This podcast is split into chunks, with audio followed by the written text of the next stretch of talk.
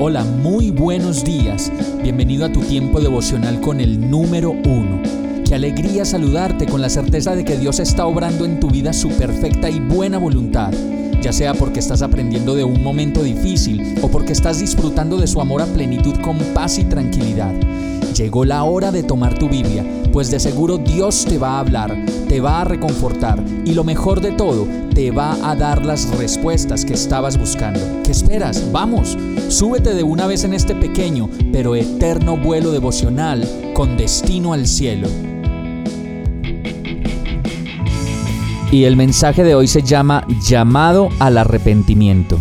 Joel 1.2 dice, Oigan esto, ancianos del pueblo, Presten atención, habitantes todos del país.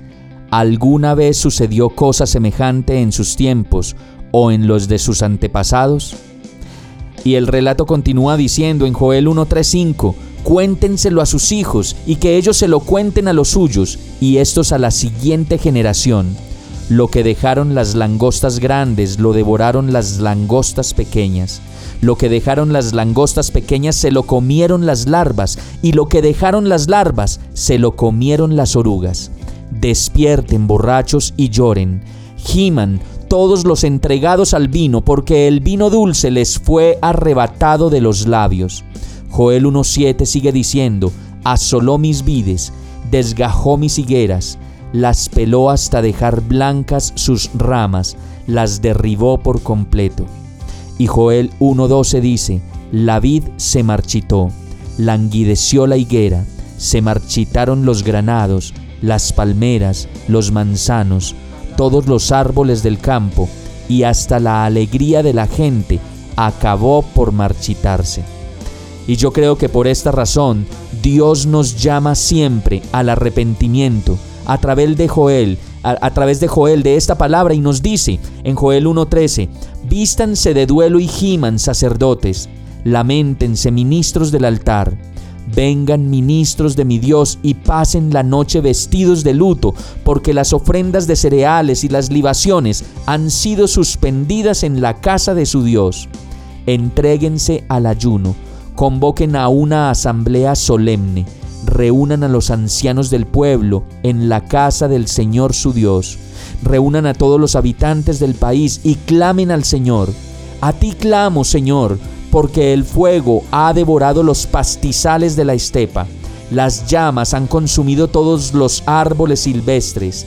Aún los animales del campo te buscan con ansias, porque se han secado los arroyos y el fuego ha devorado los pastizales de la estepa.